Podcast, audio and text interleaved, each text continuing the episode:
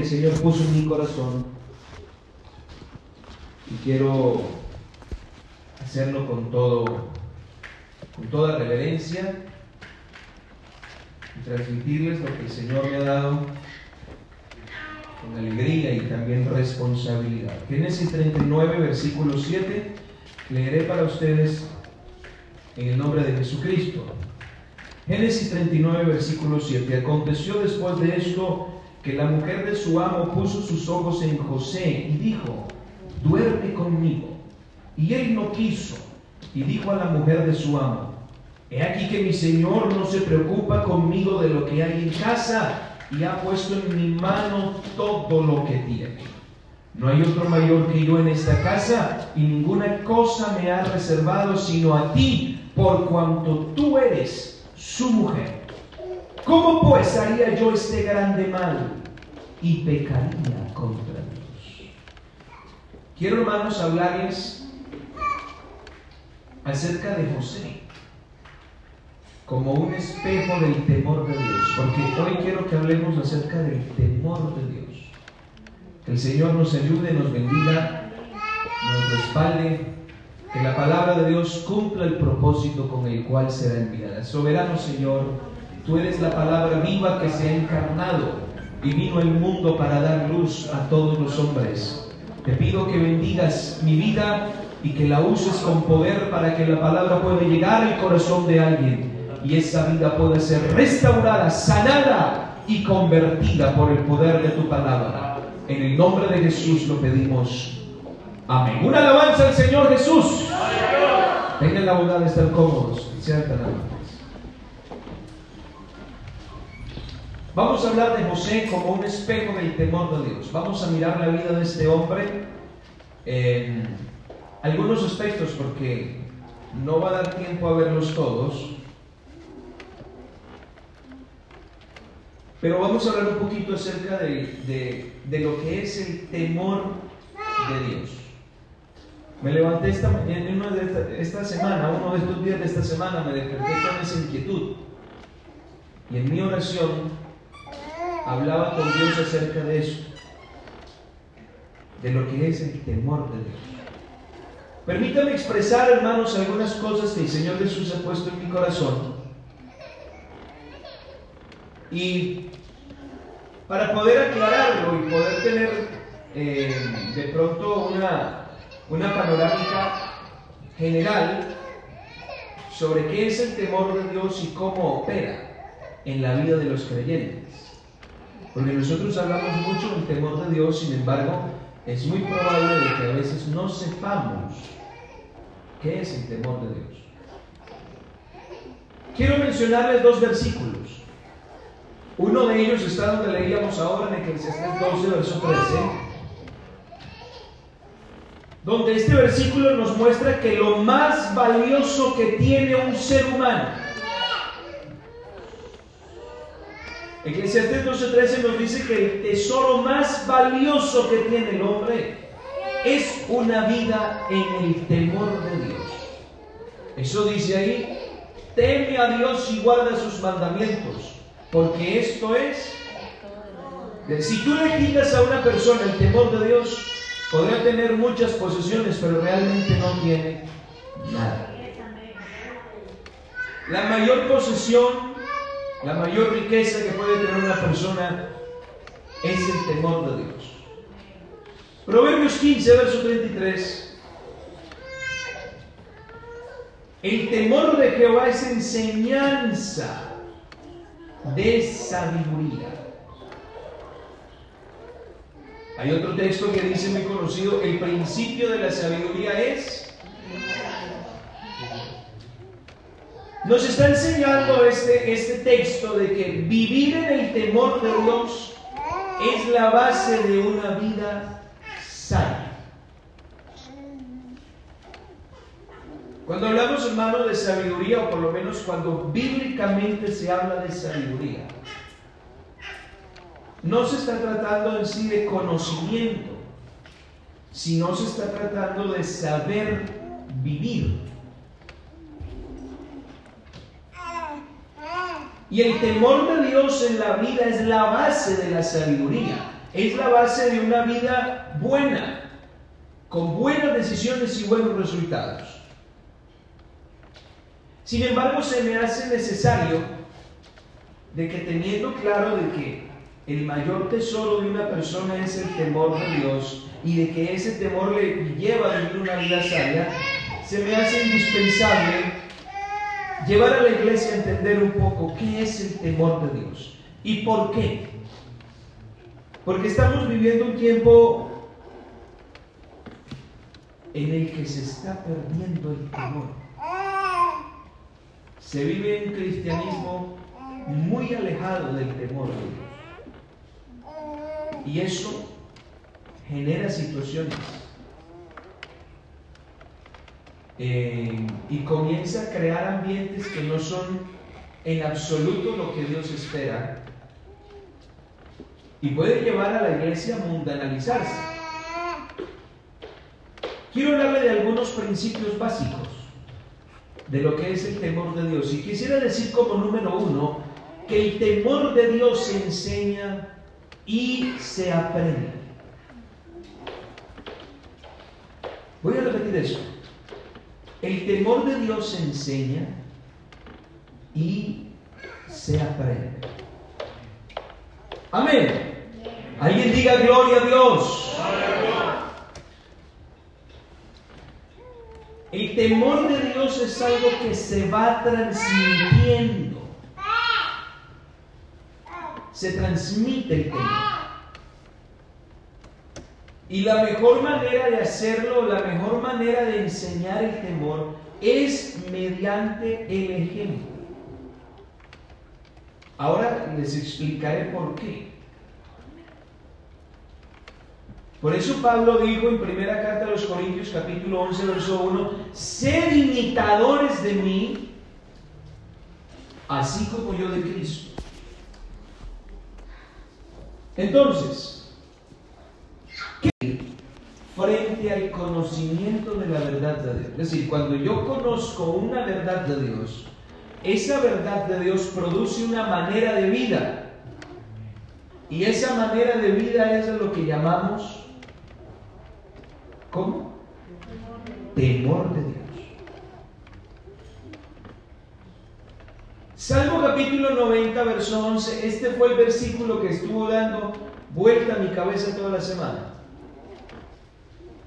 Salmo 90, verso 11 dice, ¿quién conoce el poder de tu ira y tu indignación según que debes ser temido? Esta expresión de Moisés nos permite ver que el temor de Dios es el resultado del conocimiento que se tiene de Él. Y eso es directamente proporcional. Entre más conozca a Dios, viviré con más temor. Entre menos conozca a Dios, menos temor de Dios habrá en mí. Entonces el, temor de Dios es una variable que depende del conocimiento del cristiano o de la persona. Una cosa es conocer y otra cosa es distinguir. Si yo le menciono acá un nombre como decir Pedro Sánchez, ¿Y de cuántos conocen a Pedro Sánchez? Seguramente uno levantaría la mano. Digo, bueno, ¿usted ya tomó un café con él? Ya sabe dónde nació, cuándo es su cumpleaños, cuál es su comida. Pero lo conoce, usted lo distingue. Sabe que está y sabe cuál es su función. Pero usted no lo conoce. Entonces aquí hay una situación que se plantea y es que muchos cristianos, hermanos, cristianos, que se hacen llamar cristianos, que tienen membresía en la iglesia, que están bautizados, que hasta son servidores. Y mi pregunta es, ¿por qué viven sin temor? Lo que estoy intentando hacer mediante estas enseñanzas es dejar claras unas bases de vida cristiana estables.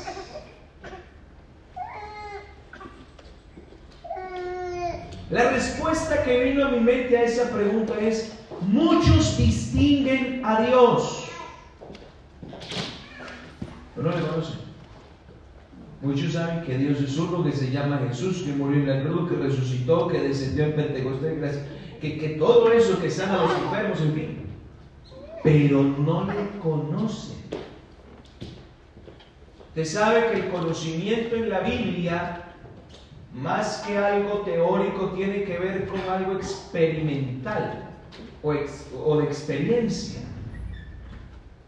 Conoció a Adán a su mujer y concibió y, llamó y, dio a luz a su hijo y lo llamó Caín. ¿Y qué es ese conocer? Ah, mucho gusto, soy Adán. Y pum, quedó embarazada.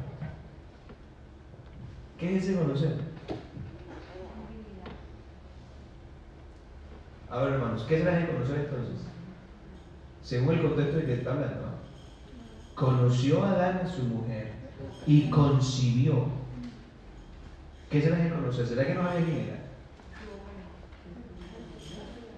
Está hablando de una relación. Entonces usted se dará cuenta que ese conocimiento está hablando es más de experiencia.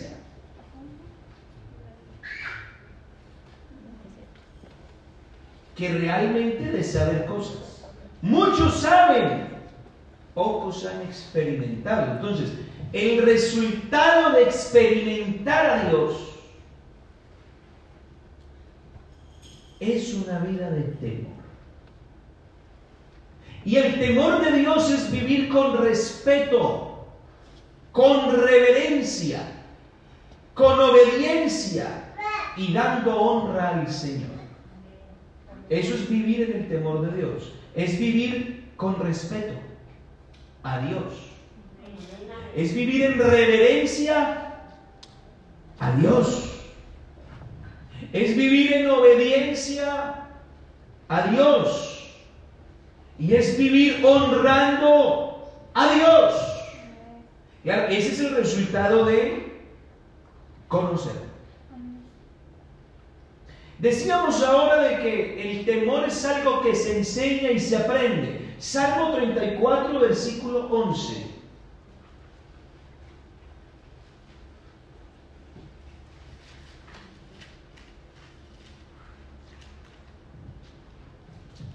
Venid, hijos, oídme. ¿Qué dice?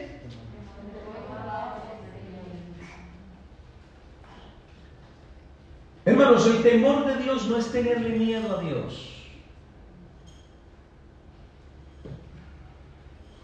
Es vivir con respeto.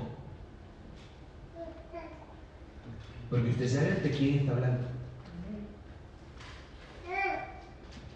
Es vivir con reverencia. Porque usted sabe delante de quién está. Es vivir en obediencia. Estamos hablando de que el temor de Dios es un estilo de vida. El temor de Dios es algo del día a día, no solo del culto. Hay aquí que ser reverente en el culto. Pues la verdad es que eso habría que analizar.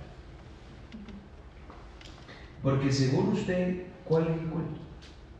Si usted le dice a su hijo, sea reverente en el culto, usted tiene que tener cuidado de qué es lo que le está diciendo. O usted es cristiano o es judío.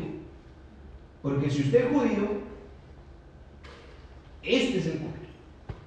Y ya, se acabó el culto y cada quien va a su casa. Pero si usted es cristiano, se acaba el servicio pero usted sigue en culto. Porque la Biblia dice, presentad vuestros cuerpos en sacrificio vivo, santo, agradable a Dios, que es vuestro culto. O sea, que usted se va para la casa y usted está en culto.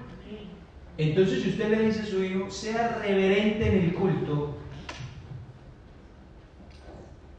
¿dónde tiene que ser reverente? Yo le pregunto, hermanos, ¿hay que ser reverentes en la casa? Es que ahí es donde está el detalle. Nosotros a veces le damos más importancia a los lugares que a Dios. Yo le pregunto, aquí todos están pendientes de la palabra. De momento no veo a ninguno chateando ni nada. Cuando el culto es por Zoom,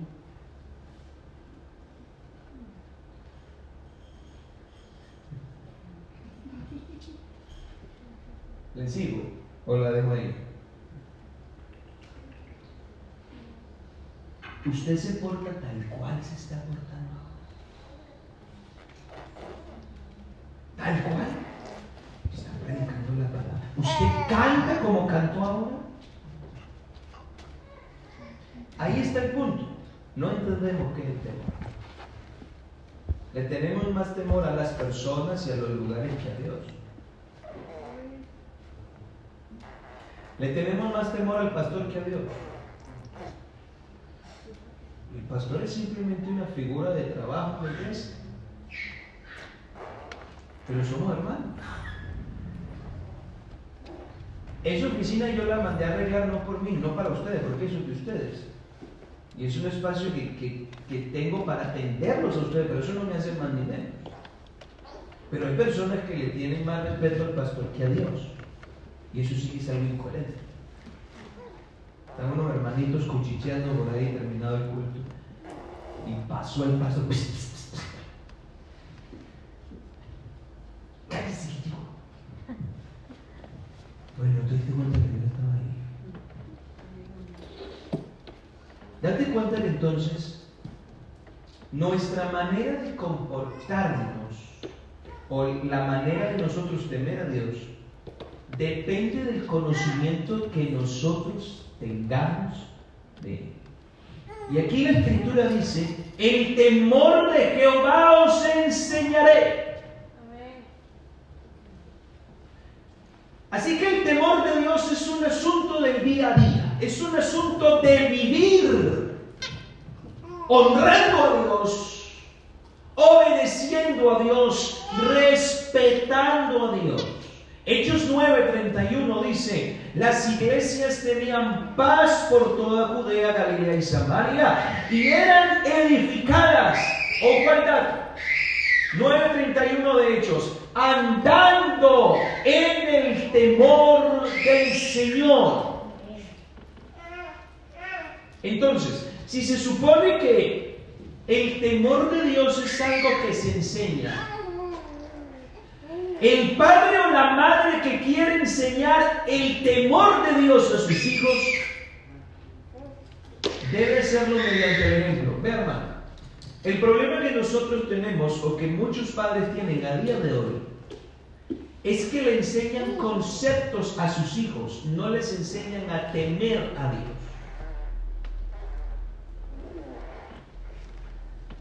Por eso es que hay hijos que crecen odiando el Evangelio. Porque les enseñan una vida de prohibiciones. Estaba viendo una, biografía de un muchacho evangélico que él es hijo un pastor. Y él decía, yo crecí en la iglesia y la iglesia siempre fue mi vida, mi entorno, mi mundo social.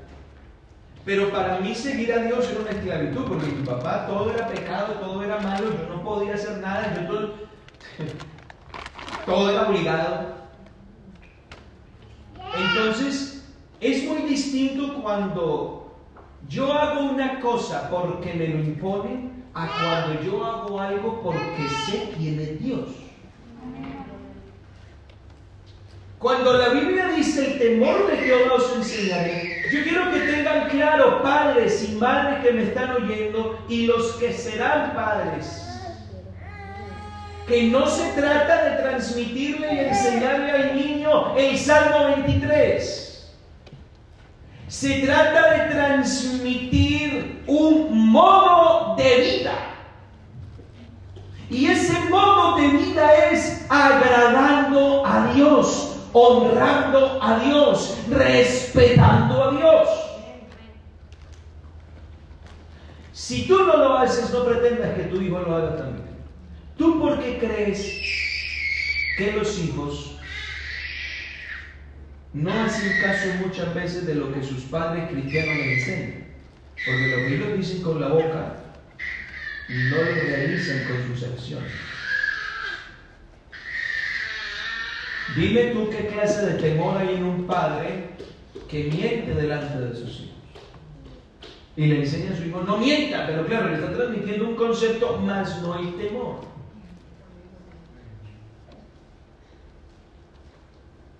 Y esto fue lo que pasó con José. A partir del capítulo 37 del Génesis usted va a encontrar la historia de este muchacho y hay una, inmediatamente el escritor menciona una relación muy profunda entre Jacob y su hijo José. Recordarán ustedes algunas semanas atrás que estuvimos hablando acerca de la transformación de la vida de Jacob y cómo este hombre cambió por completo. Déjeme decirle que Jacob fue un gran ejemplo para José de cómo se vive el día a día de la mano de Dios. ¿Usted por qué cree que José fue como fue? Que tuvo un referente de temor. Alabado sea el Señor. Así que papá y mamá, si usted está pretendiendo de que su hijo sea cristiano, comience usted temiendo a Dios, que esa es la esencia del cristianismo. Yo tengo que entender de que Dios está presente en todo sitio y Él merece respeto, reverencia, honra, alabanza y adoración. Alguien diga gloria a Dios. Si no tenemos padres temerosos de Dios, las nuevas generaciones sabrán qué es la iglesia, sabrán qué es la Biblia, sabrán qué es cantar, pero no sabrán qué significa vivir para Dios. Tenga claro, el temor de Dios se enseña y se aprende. Por eso es que Pablo dijo, sed imitadores de mí. Pablo no les estaba enseñando conceptos, les estaba enseñando una manera de vivir. Imítenme. ¿Usted quiere ser buen cristiano? Díganle a hermanos que quieren ser buen cristiano. Fíjese en alguien que lo haga bien. Busque a un cristiano que sea bueno. Imite lo que hace. ¿Me escuchó? Porque aquí a veces solo miramos lo malo ejemplos. Ay, no es que mire fulanita con una falda que Y mira Perencejo que ni se peinó. Y mira al otro que es que tiene la lengua más larga que. Y mire el, del otro que es que como mira y como. Miramos unos malos ejemplos y parece como que no hay ninguno bueno. Y no fue arrogancia lo que Pablo dijo. Pablo dijo, sed imitadores de mí. Si usted quiere ser un buen cristiano, imite el temor de personas que lo hacen bien, porque los hay, hermanos. Vívalo, hágalo como él. Principio número dos. El temor de Dios genera posturas de vida claras e incambiables. Vamos a, a entrar un poquito acá en materia de esto.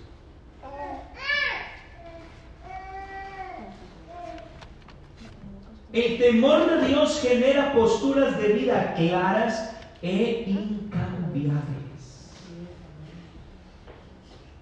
Miren hermanos,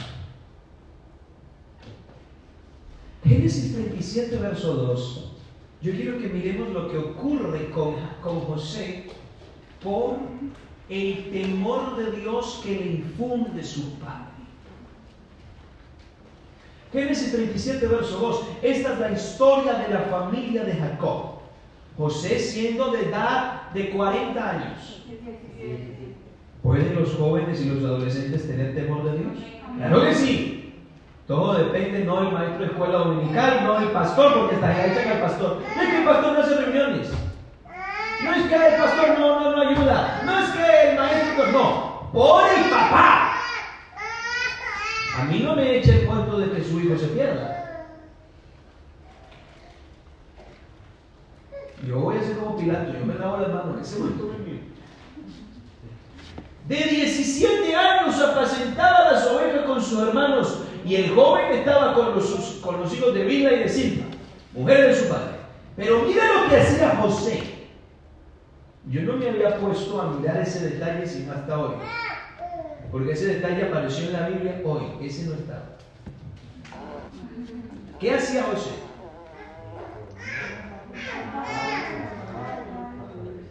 La mala fama de él. Cualquiera diría, qué muchacho tan chismoso. Por eso es que sus hermanos le tenían rabia.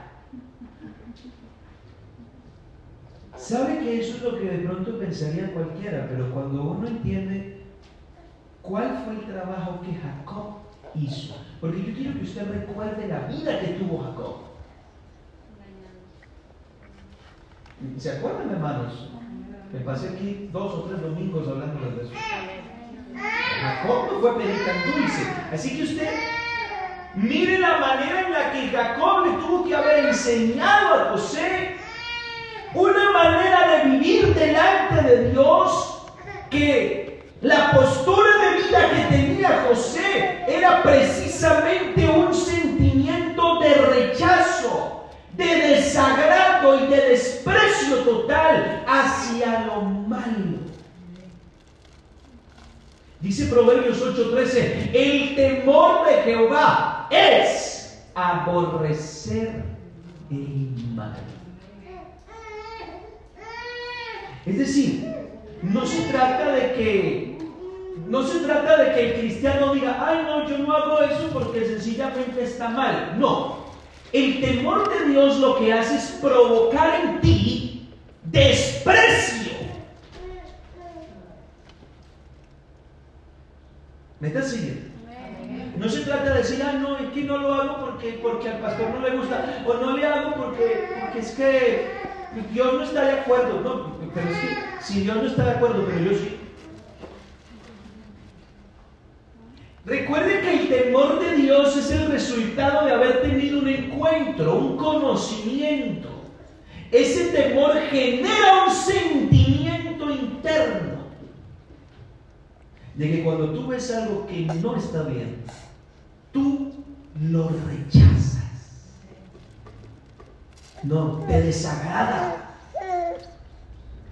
El texto dice aborrecer.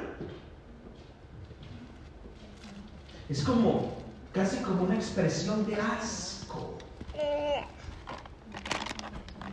Y a José, a José no le, no le pasaba de aquí el comportamiento de sus hermanos. Tenían una mala fama.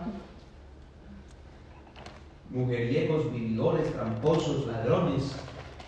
Y él no participaba de aquello. Él era pastor de ovejas junto a sus hermanos. Pero cuando comenzaban a portarse así, José decía, yo no quepo en ese bulto. Él se aislaba porque aborrecía. Y llegaba donde su mamá.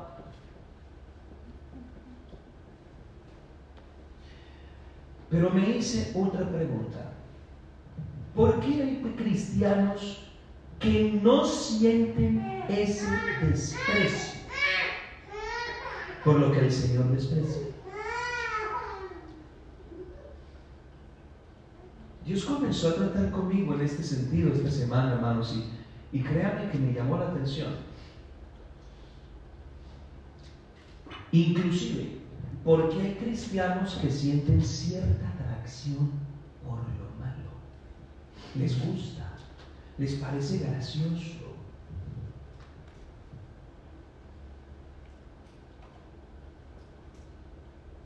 No les parece tan malo.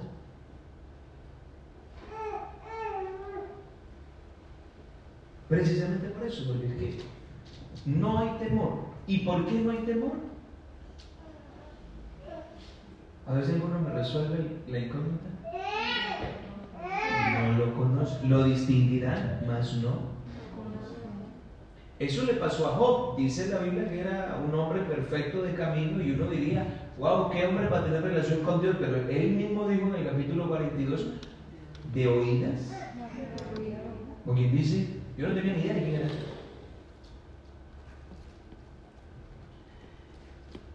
Tristemente vivimos en una época, hermanos, donde hay cristianos que juegan con fuego. No, eso no es malo. Eso no está, eso no, eso no pasa nada. Recuérdese que el apóstol dijo un poquito de levadura Y Proverbios capítulo 6, versículo 26 y 27, el sabio Salomón, hablando precisamente de ese comportamiento, dijo esto. A causa de la mujer ramera, el hombre es reducido a un bocado de pan, y la mujer caza la preciosa alma del varón. Verso 27. ¿Tomará el hombre fuego en su seno sin que sus vestidos ardan? Verso 28. ¿Andará el hombre sobre brasas sin que sus pies se quemen? Yo le pregunto, ¿juguetear con lo malo es vivir sabiamente? Otra pregunta. ¿Por qué a veces sentimos atracción por lo que Dios desprecia? Y es que el problema es que estamos viviendo el siglo de la tecnología, el siglo de la virtualidad, el siglo del modernismo, el siglo de las luces artificiales, el siglo del libertinaje, el siglo donde ahora ser cristiano no es malo, es la moda. Y como les he dicho a muchos hermanos, hay cantidad de iglesias predican y dicen y hablan, pero carecen precisamente de lo que nos caracteriza la iglesia del Señor, que es el temor de Dios. Y el temor de Dios es ubicar a Dios en su sitio.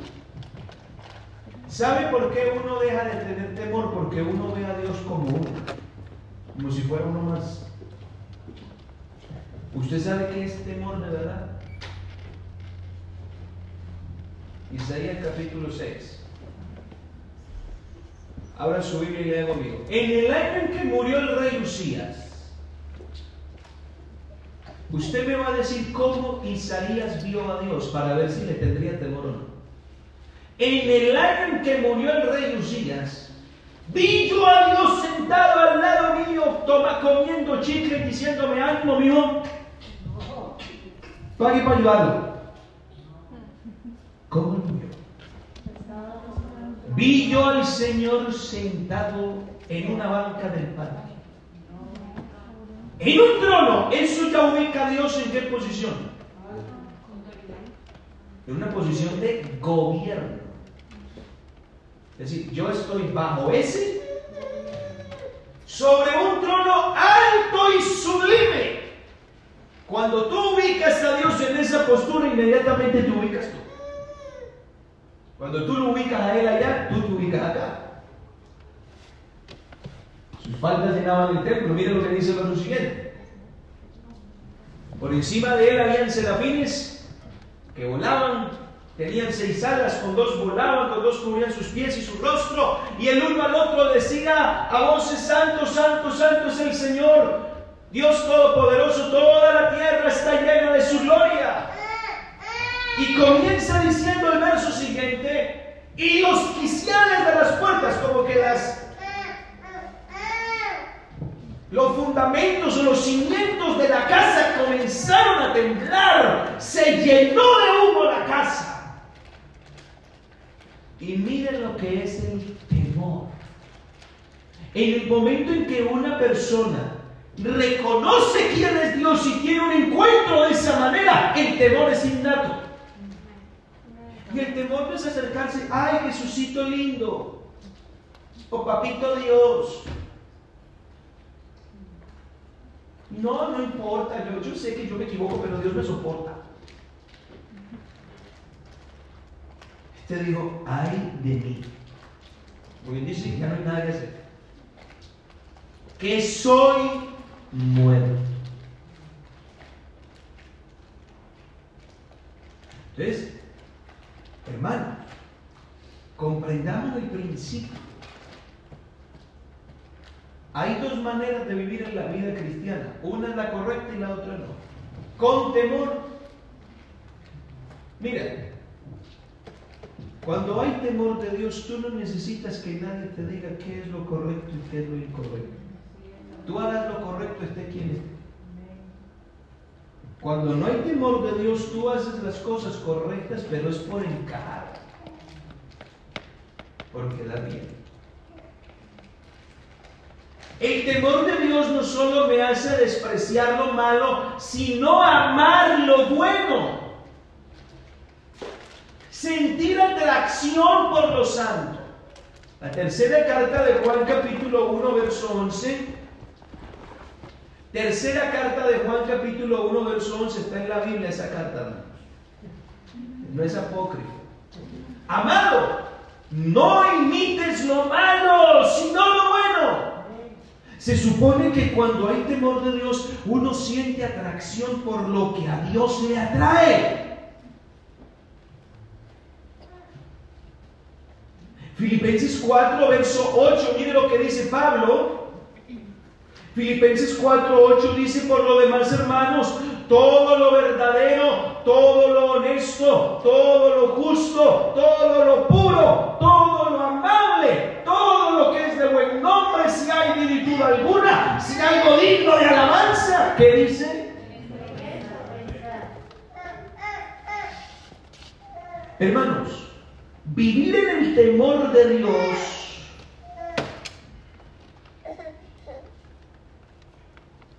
significa sentir atracción por lo bueno, por lo correcto. Y eso es una siembra. Cuando uno siembra lo bueno, ¿qué va a cosechar? ¿Lo bueno o lo malo? Gálatas 6.8 dice que el que siembra para su carne, de la carne se dará corrupción, y el que siembra para el espíritu, del espíritu se dará vida eterna. Pero aquí tengo otra pregunta. ¿Por qué hay cristianos que en lugar de sentir atracción por lo que a Dios le agrada, ellos piensan que se vuelven fanáticos?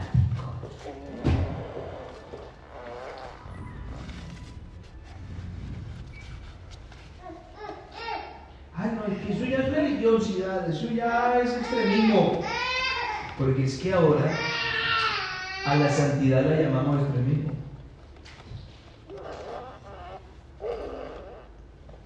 Ahora el temor de Dios lo llamamos conceptos del pastor.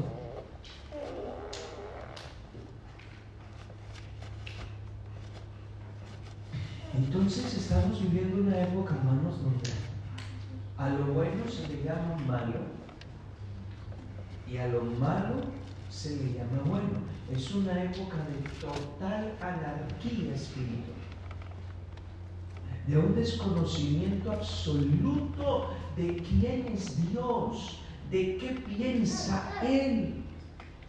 Créame que yo creo que es más difícil ser cristiano ahora que en el primer siglo que los mataban a los leones. El peor, el, miedo más grande que uno pudiera tener es que un león se lo comiera a uno, pero ya. Pero el libertinaje que hay hoy, la cantidad de maneras que se han formado al paso de los años de ser cristiano, la cantidad de filosofías que han avanzado, la cantidad de vientos que han golpeado, han formado una atmósfera de, de distintas maneras de creer, donde ahora se vive un evangelio adulterado, donde ahora se vive una vida cristiana demasiado lejos de Cristo donde no me importa lo que diga Cristo, lo vivo como yo diga, piense o crea.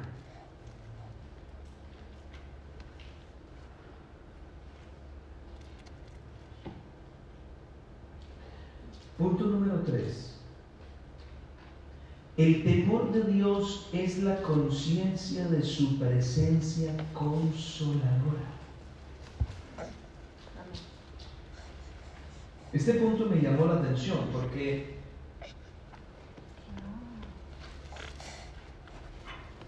Tener temor es saber que Dios está presente en todo momento y en todo lugar. Pero Él no está de la misma manera en todo momento y en todo lugar. Entonces uno tiene que ser consciente de la forma en la que Dios está en cada momento y en cada situación. Póngale cuidado. A José lo traiciona y lo venden como esclavo. Capítulo 39, verso 1. Lo compra Potifar, capitán de la guardia Así que la situación era completamente desconcertante. Él era el hijo bueno, el hijo temeroso de Dios, el hijo que hacía las cosas bien y resulta que todo lo malo le pasa a él. ¿Por qué no le pasó a Rubén? ¿Por qué no le pasó a, a? ¿Por qué no le pasó a Judá? ¿Por qué no le pasó a, Acer? ¿Por qué no le pasó a los demás? Que esos sí son morriegos, sin vergüenzas y malos. ¿Por qué me pasa a mí? Entonces, José entra a vivir una situación que le genera dolor y él no entiende por qué.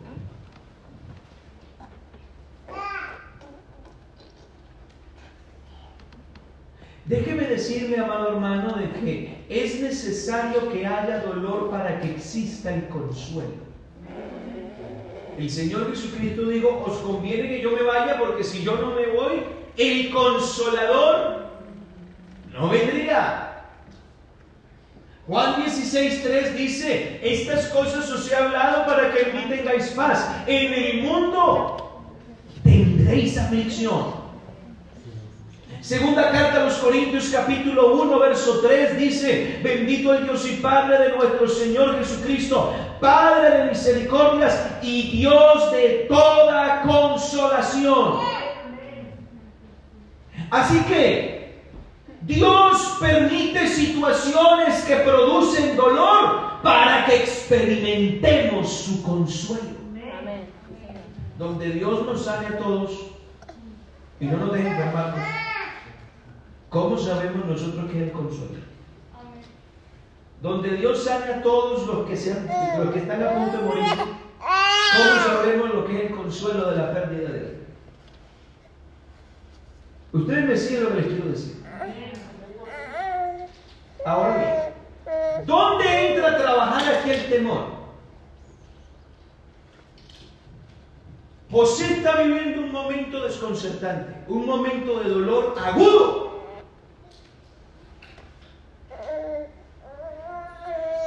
Y el impulso en un momento de esos es cuestionar. Pero usted nunca va a ver a José reclamando, preguntando, renegando, porque había en él temor. Y el temor de Dios en una persona le escuchen lo que voy a decir. El temor de Dios en una persona le permite creer lo correcto de Dios en el momento de dolor. Escuche, repito. El temor de Dios nos permite creer lo correcto en el momento de dolor. Porque no falta el diablo que le llega al oído de José y le dice, ¿dónde está el Dios de su papá? Si Dios está bueno, ¿por qué permitió que sus hermanos lo traicionaran, que sus hermanos lo tiraran en esa cisterna, que lo vendieran como esclavo? Vaya Dios que usted tiene. Eso pasa como en el Salmo 72, donde Asaf dijo, en vano he lavado en inocencia mis manos. Cuando uno pasa momentos de dolor, hermanos, la reacción suya en esos momentos indica qué tanto temor tiene usted José decía, yo no sé qué está pasando, yo no entiendo lo que está ocurriendo, lo único que sé es que Dios sabe lo que está haciendo y todo en Él tiene una explicación y tiene un propósito. Eso es tener temor. Señor, ¿y por qué permites? Señor, ¿y por qué? Eso no es tener temor, eso es hablar con ligereza. Eso es hablar de manera atrevida. Usted no se, le olvide, no se le olvide con quién está hablando. Eclesiastés 5 dice, sean pocas tus palabras. Recuerda que Dios está en el cielo y tú en la tierra. Así que calladito te más guapo.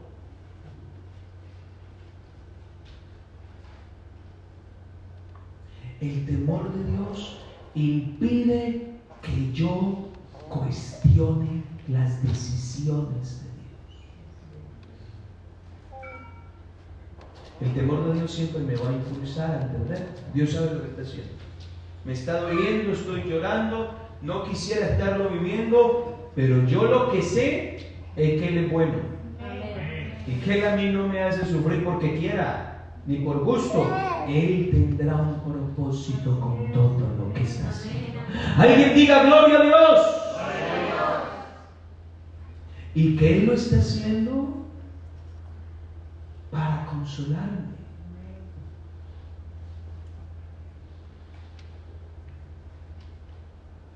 Salmo 33, verso 18. En la nueva versión internacional dice, el Señor cuida de los que le temen.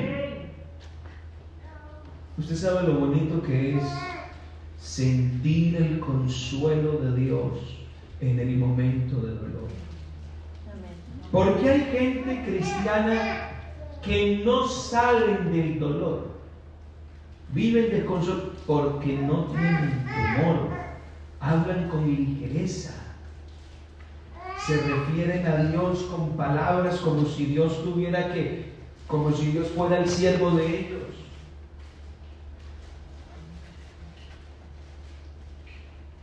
Pero vivir honrando a Dios y siendo reverente a Él hace que su bendición y su protección se acerquen.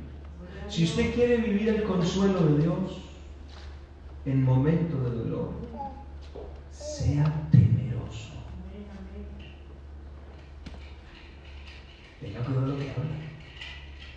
Tenga cuidado lo que piensa. Tenga cuidado dónde va.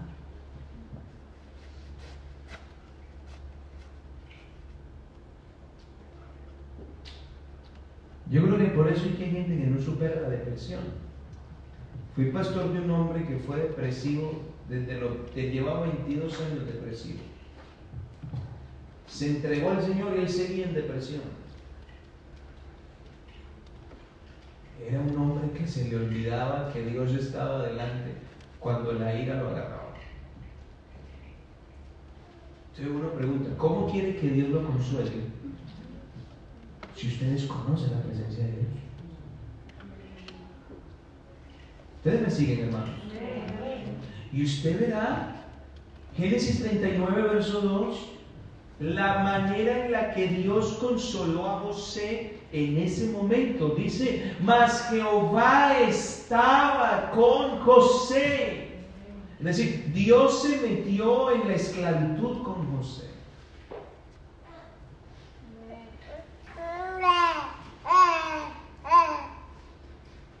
¿Por qué será que estoy viviendo este tiempo de desempleo y este tiempo donde no me salen los documentos y, como que eh, preguntamos y estamos con esa situación y con zozobra y aquí y allá? ¿Y por qué? ¿Por qué? ¿Por qué? En lugar de decir, Dios sabe lo que está haciendo. En lugar de decir, yo mejor me quedo callado porque Él es mi Señor, Él decide y si estoy pasando por esto, por algo será. Así que Él tendrá la última palabra. Cuando usted toma esta posición de temor, la bendición de Dios se atrae. Lavado sea el Señor.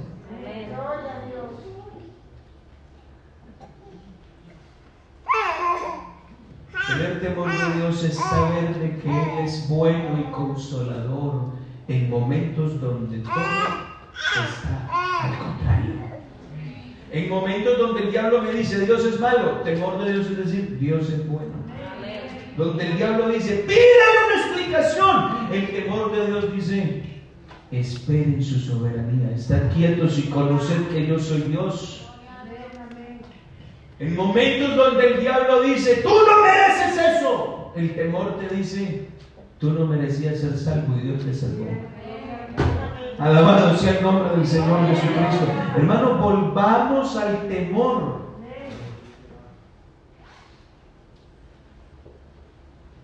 Punto 4. El temor de Dios es la base de la obediencia. Este aspecto me encantó, hermanos.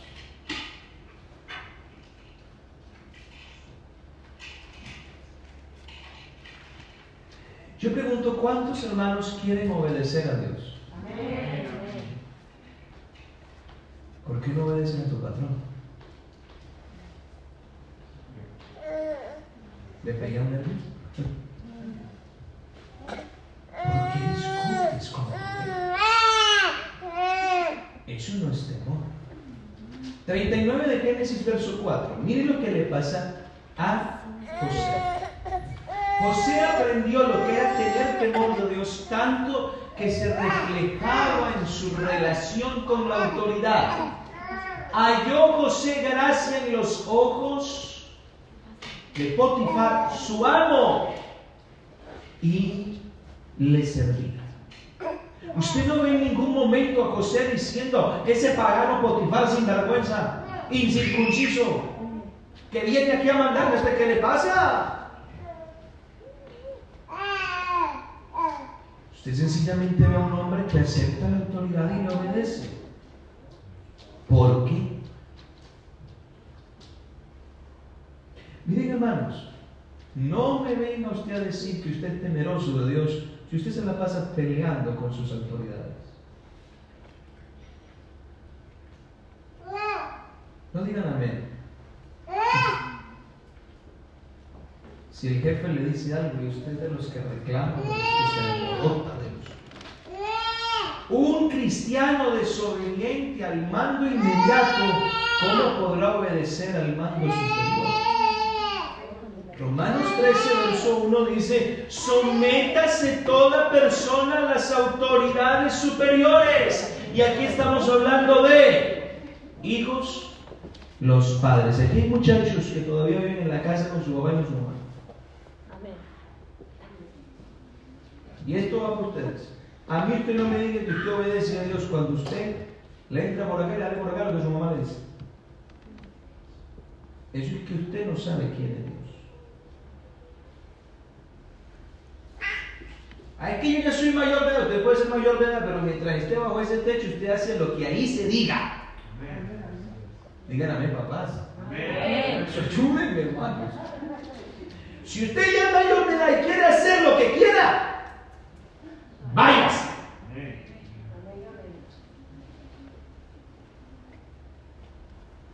Ahora son ellos los que nos dicen amén.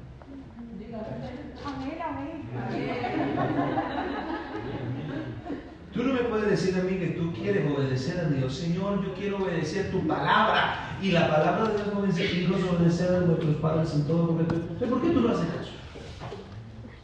¿Por qué tú no haces caso cuando tu mamá, tu mamá te dice, haga la cama? Todo el día la sin hacer.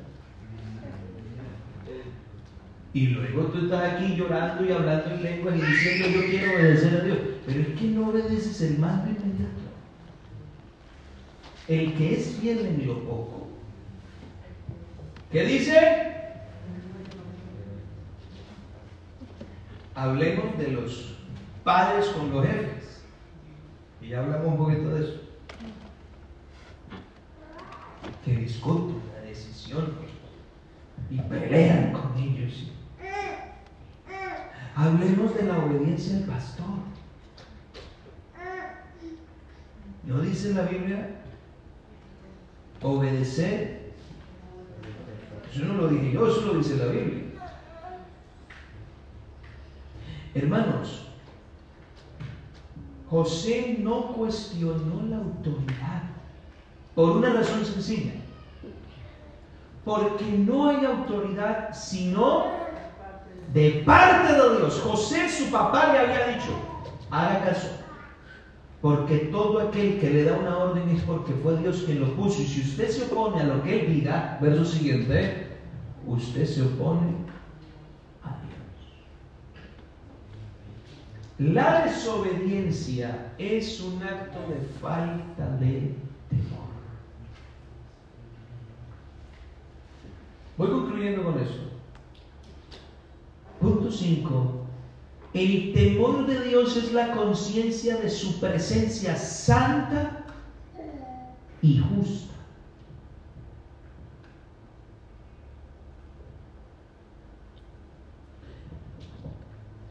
¿Cómo reacciono yo cuando nadie me ve, cuando nadie me escucha? Cuando no está mi familia, cuando estoy solo en casa, cuando tengo el teléfono, cuando estoy frente al televisor, frente al computador, cuando hablo con mis amigos, con mis vecinos. 39 de Génesis, verso 7, donde leíamos al comenzar y aquí vamos a desenlazar. Al menos esta primera parte. Esperemos en Dios si la próxima semana termino esto. Génesis 39, verso 7 dice, aconteció después de esto, porque mujer pesada como la de Potifar no ha habido.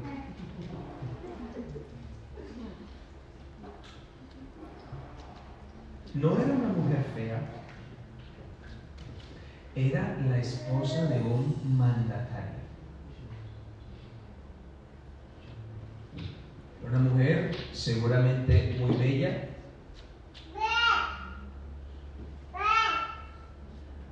Hermano, uno puede ser muy feo, pero para el diablo uno siempre va a ser codiciado. Sí, es verdad. Uno puede ser muy feo. Todos los cristianos, yo creo que aquí hay uno bonito, todos bien feitos. La gracia de Dios, hermano. Yo digo que Dios tiene influenciada a mi negra. Algo bonito y eso será la gracia de Dios, pero. Pero para Satanás todos somos codiciables y Satanás siempre va a buscar una manera de que usted actúe en ofensa. Que usted actúe desconociendo la presencia y la autoridad de Dios.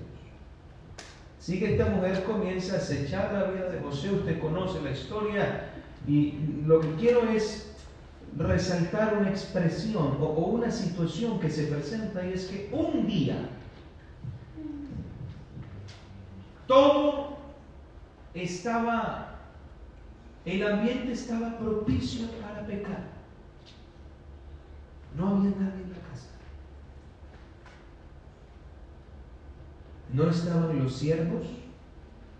Potifar no estaba, seguro estaba en una reunión eh, de políticos con el faraón o seguro estaban en alguna campaña militar, no se sabe dónde estaban. Los cocineros ese día no estaban tampoco, como que estaban de vacaciones y a José le tocó la tarea solo y aquella mujer estaba en casa, estaban los dos, no habían cámaras, todo estaba listo, estaba... ¿Y, y quién se iba a enterar? ¿Quién se va a enterar de esa palabra que dije? ¿Quién se va a enterar de esa expresión?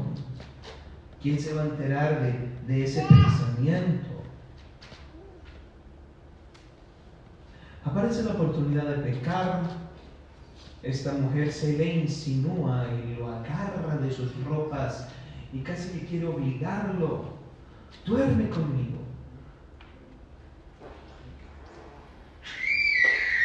Mire usted cómo actúa el temor de Dios sabiendo él quién es Dios. Porque la acción de un hombre ante la tentación indica que tanto conoce ese hombre de Dios. Verso 8 dice, y él, ¿qué dice? Y él, ¿qué dice? Grave es eso. No quiso.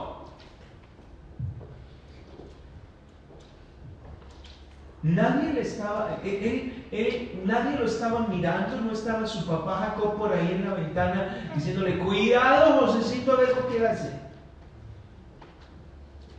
Algo ocurrió en el interior de José para que José decidiera no querer.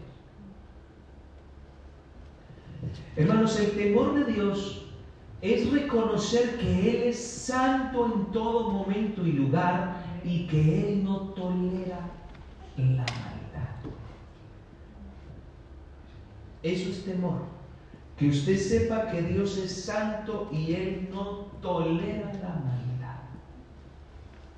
Pero la maldad no tiene solo que ver con el aspecto de, fornicación. La Biblia dice, en las muchas palabras Menos mal, hoy empezamos con la lectura bíblica, hermanos. En las muchas palabras, no falta el pecado. Vea, le voy a contar un testimonio. Algo que viví en un lugar con una ovejita que tenía en una iglesia. Yo estaba, no, ya estaba casado. Estaba recién casado. Y resulta que las mujeres estaban en su campamento de, mujeres.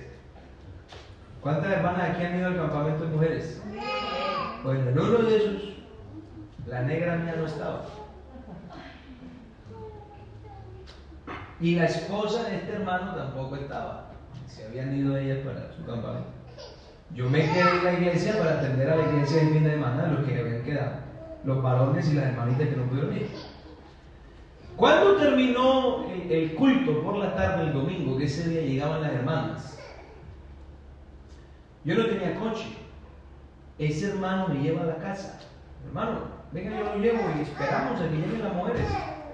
Ah, bueno. Y nos compramos una hamburguesa y nos sentamos ahí en la casa mía y dije, oye, quiero mostrarte una película, le dije yo. Es una película basada en historias reales de, la, del tsunami por allá en Indonesia. Resulta que comenzó la película. Y hubo un momento donde apareció una escena un poco desagradable. Y yo cogí el mando. Y sin pedirle permiso, yo adelanté la escena. Mi hermano, ¿y por qué no hace? Claro, a mí se me hizo extraña la pregunta. ¿Cómo? ¿Por qué lo hago? Quiere decir que para él en su momento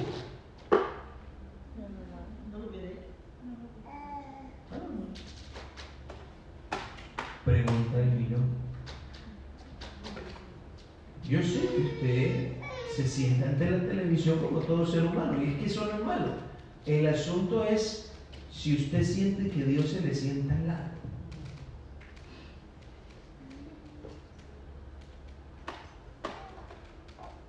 ¿Usted qué clase de cosas es capaz de ver?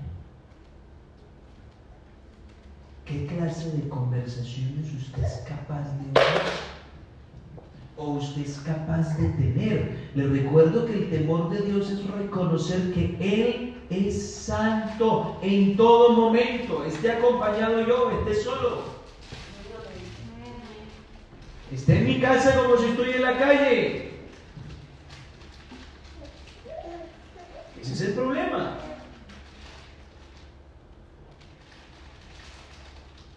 Predicando en un lugar un hermano me dijo, oye hermano, ayude a estos jóvenes porque usted sabe que esta ciudad es muy mala, aquí hay mucho pecado. Y ¿y cuál es el problema? Vea, cuando usted tiene temor de Dios, usted vive en el infierno y usted vive bien. Porque el problema no es el lugar, el problema es la conciencia que uno tiene de Dios. Hermanos, cuando hay temor de Dios, el único deseo del hombre es agradar a Dios. ¿Me escuchó lo que le dije? El único deseo del hombre es agradar a Dios. Cuando uno tiene temor. Por eso es que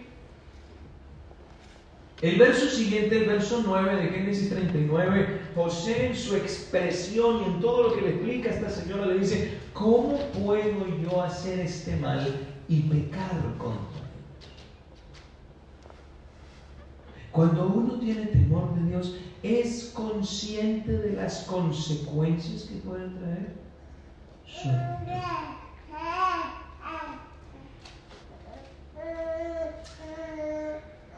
El temor de Dios, hermanos, es la salida de la tentación. Primera carta a los Corintios, capítulo 10, verso 13, dice, no os ha sobrevenido ninguna tentación que no sea humana, pero fiel es Dios, que no os dejará ser tentados más de lo que podéis resistir, sino que dará también juntamente con la tentación, ¿qué cosa? Para que podáis ¿Y cuál es esa salida? Porque hay hermanos que cuando son tentados están como encerrados, como que no saben para dónde ir, no saben qué hacer. No hay temor. ¿Y por qué no hay temor? Porque tienen a un Cristo como tema, no a un Cristo de experiencias. Hermanas amadas, y hablo aquí con toda libertad porque aquí no hay mujeres nuevas. ¿Por qué usted tiene que tener problema con la vestimenta? Cuando hay temor de Dios, eso no tiene por qué tener problema con usted. Ahora, si no lo hay, sí lo va a hacer. Hay un montón de hermanas en la iglesia que uno las ve como pentecostales, sin embargo luchan con eso en su corazón. Y desearían ser de otra manera. No conocen. Hermanos, ¿por qué tenemos nosotros que estar luchando con cosas que no son necesarias luchar? En el momento en que uno conoce a Dios, eso se deshace no tiene convicciones. Yo creo que la invitación en esta noche es conocer a Dios, a experimentar a Dios, a tocar a Dios, a sentir a Dios. La falta de temor hacia el corazón se vuelve como inerte, como duro, no siente cuando Dios le habla, cuando Dios lo alerta, cuando no, no siente nada. Ya se acostumbra. Yo no entiendo cómo hay creyentes que están tan acostumbrados como a decir palabritas que no son muy correctas. Y les sale por ahí una mala palabra y se ríen. No entiendo. ¿Cómo están acostumbrados de televisión? Pero yo realmente le pregunto, ¿usted cree que el Espíritu Santo está ahí? ¿O lo está probando? Hermanos, regresemos al temor. Y yo quiero pedirle que en esta oración que hacer, usted le pida al Señor que recuperemos el temor de andemos en temor. Y usted verá que no es necesario enseñarle a sus hijos consejos. Enséñeles a tener temor de Dios y ellos amarán a Dios como usted lo ama. Pónganse de pie.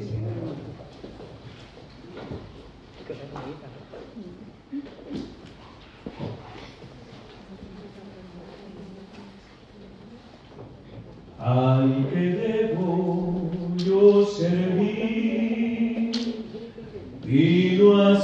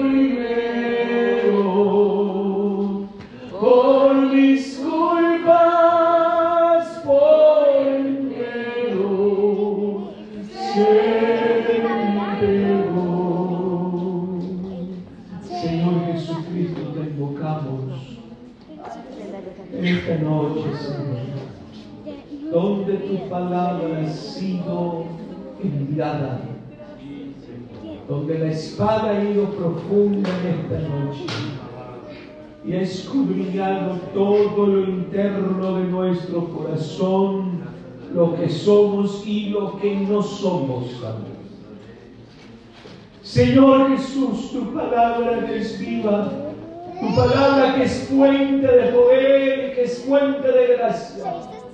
Señor, hoy nos ha hablado y nos ha aconsejado con amor. Creo que es necesario que restaures en nosotros el conocimiento. Renueva el conocimiento tuyo en nosotros para que aprendamos a vivir en temor. Vivir en la casa teniendo temor, viviendo en el trabajo en temor, andando en familia en temor, haciendo cualquier actividad en temor, tener temor de ti para vivir sabiamente. Pongo delante de ti a la iglesia. En el nombre de Jesucristo el Señor.